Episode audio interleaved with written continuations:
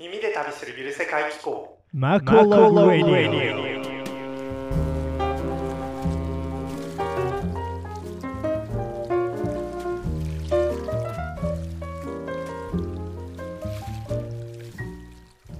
はい皆さんこんにちは。こんばんは。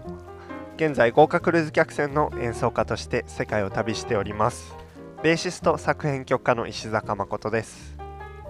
この番組では私石坂誠が世界各国の寄港先の旅とクルーズ船の生活についてあんなことやこんなことを実体験で語り普段なかなか気軽には行けない世界の旅と異文化をゆるりと発信していく番組でございます。はい。前回寄港先のオーレスンを出てですね。さらに北上しまして同じ国ノルウェーのトロムソというところまでやってきました。トロムソはですね、えーと、北極圏というものにあたるらしくてですね北極圏は何でしょうということなんですが北緯66度33分以北の地域を表すそうですね、えー、この北極圏ではですね冬至を中心に真冬は太陽が全く昇らずですね極夜という暗い一日を過ごすこともあるそうです。で夏至を中心に真夏はですね太陽が沈まない白夜というものそういう現象がある地域らしいですね。日本人の私たちにはあまりこう馴染みがないものだと思うんですけど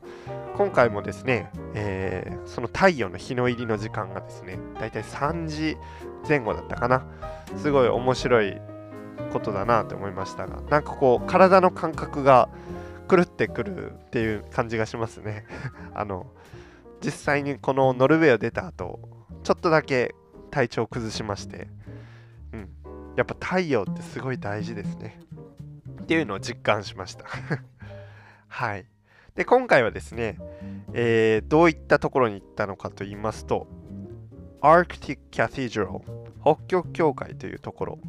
そしてストールシュタイネン山というね、えー、こちらもすごい高い山で、えー、もうほんと雪がすごい積もってるんですけどケーブルカーでね、え、上まで登りましてでさらにその上さらに上に登って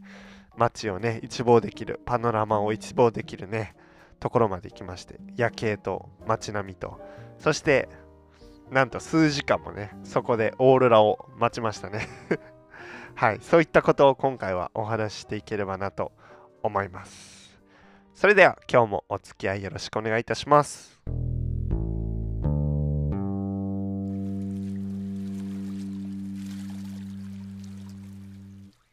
はい、北極圏ノルウェーのトロムソまでやってきたわけですが、前回のオーレスンからここまでですね、だいたい日本のえー、地形で表すとですね九州から、えー、北海道の札幌ぐらいまでの移動って考えていただければいいかなというふうに思います。やっぱりこう国内ででもですねそうやってやっぱ北の地に来ると相当ね気温が違うわけでこの日もですね最高気温がなんとマイナス1度ですね。で最低気温がマイナス6度という風な、えー、極寒の日でですねこれに加えてえっと、結構ね風も強くてですねあの体感温度はそれ以上という風な感じだったわけですがそれに向けてね私あの上下のねヒートテック極暖っていうのを下ろしてでさらに日本でかぶるとちょっと大げさなぐらいのヘッドキャップ耳まであるやつをねあのー、かぶっていったわけですがその中でね唯一の失敗だったのがですねあの靴ですね。この日えっと私はですねスケスケの GT ホーキンスっていうあの靴のメーカーがあるんですけどあの通気性抜群の本当に靴下があの、ね、上から見えるようなスケスケの、ね、靴を履いてってまあそれは寒かったですね。で雪道と雪山にねそれで臨んで、あのー、失敗したなっていうふうに思ったわけですがまあ、というのも、あの、私らね、クルーメンバーっていうのは、この1箇所に限らず、暑いところ、寒いところ、いろんなところを回るので、こう、その中でね、こう、決められた、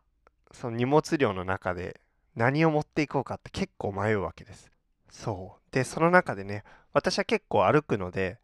えー、歩きやすい靴っていうのを重視した結果、このスケスケのやつをね、選んで1個持ってきたわけですが、まあ、それ以外にもランニングシューズとか持ってきてますが、えーこれをね履いてきたらまあ寒かったですね。ただあのこれからはあのカリブ海とかにも行くのでそこでは最適な靴かなと思いますがはい。そういう思いをしつつトロムソの街を歩きました。歩いてるとですね結構もうその凍った地面とかもあってあのもう本当に注意しながら小股でねテクテクと歩いたわけなのですがえっとね最初は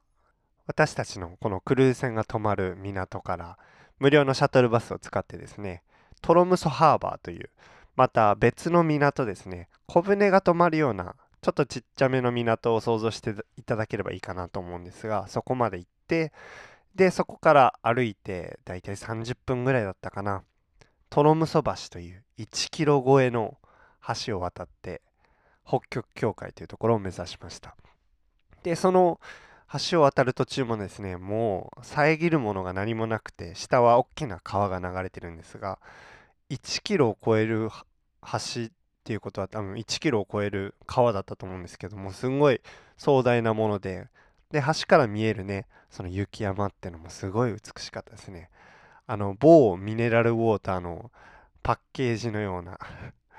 クリスタルホニャララみたいなのがあると思うんですがそれと同じようなね風景がそこから広がってましたがはいとてもとても寒かったけれども美しかったのを覚えてますね。でそんな寒い中ね工事現場の人らがこう大量にねなんか建設を始めてていやよくこんな寒い中やるなっていう風にそんな思いつつ横目で、えーそこを歩いたわけですがだいたい15分から20分ぐらいかかったかな、えー橋から橋橋の端から端まで。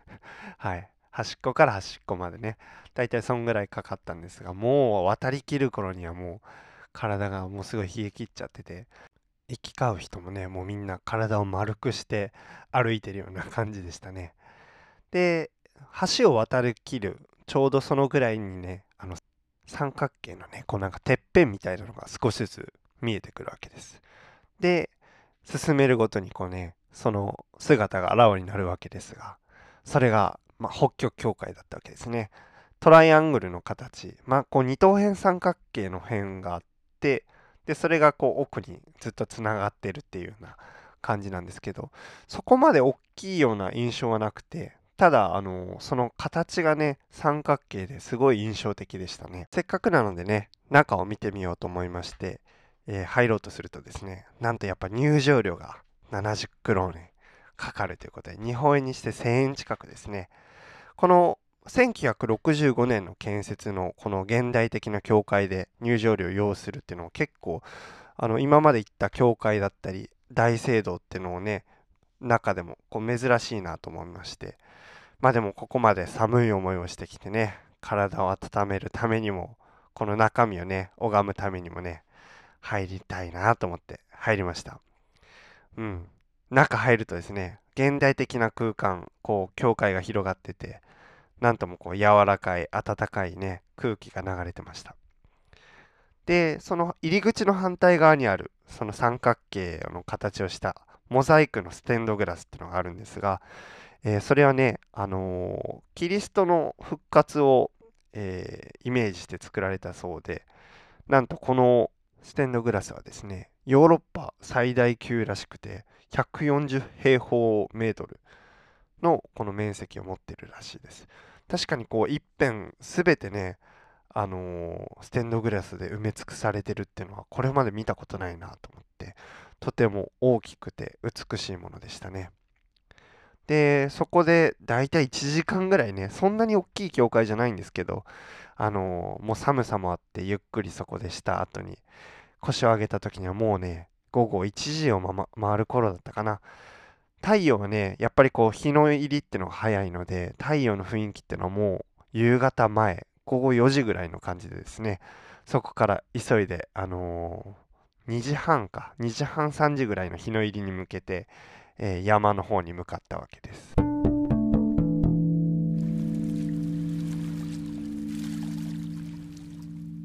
その山の頂上に登るにはですね自分でその雪山を歩いていくっていう他にですねケーブルカーで行く方法がありまして今回はねそのスケスケの靴しか持ってきてなかったのでこれはちょっと危ないなと思って、えー、まずケーブルカー乗り場にねその北極境界から約10分ほど歩いて行ったわけですが、えー、その往復チケットをねケーブルカーの見た時にもううわーってちょっと驚愕しました。395クローネ。日本円で計算すると5000円相当ですね。あの、うん、悩みつつももうここでしかできないことにやっぱお金を払いたいなというふうに思ったのでねその1畳強ぐらいの広さを持つケーブルカーに身を乗せてだいたい5分ぐらいでね海抜約120メートルのストールシュタイネンさんの高台までやってきました。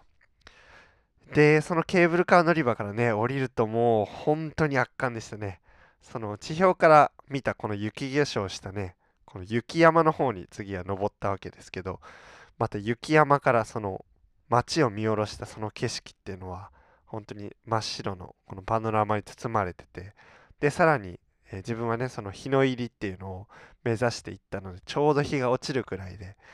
いやサンセットがね本当に美しくてで街の方がねその橙色に染められてるっていう様子が本当に、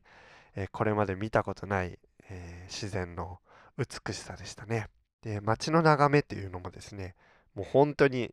ちっちゃく見えるぐらい先ほどね渡ったトロムソ橋だったり北極境界っていうのもほんのちっちゃいこれっぽっちの感じに見えてねそれだけ高いところに来たんだなっていうふうに思いました。歩いたらどのぐらいかかるのかわからないんですけど今回はねケーブルカーでこうたった5分でこの高台まで来ましたがとてもとても美しい景色でしたね。でそのせっかくのね景色なので写真を撮ろうと思って途中に行き交ったフードをかぶったね男性に写真をお願いしたわけですが、えー、私が渡したのは iPhone ともう一つえー、27枚しか撮れないフィルムカメラですね。インスタントフィルムカメラで1枚こう撮ってもらったわけです。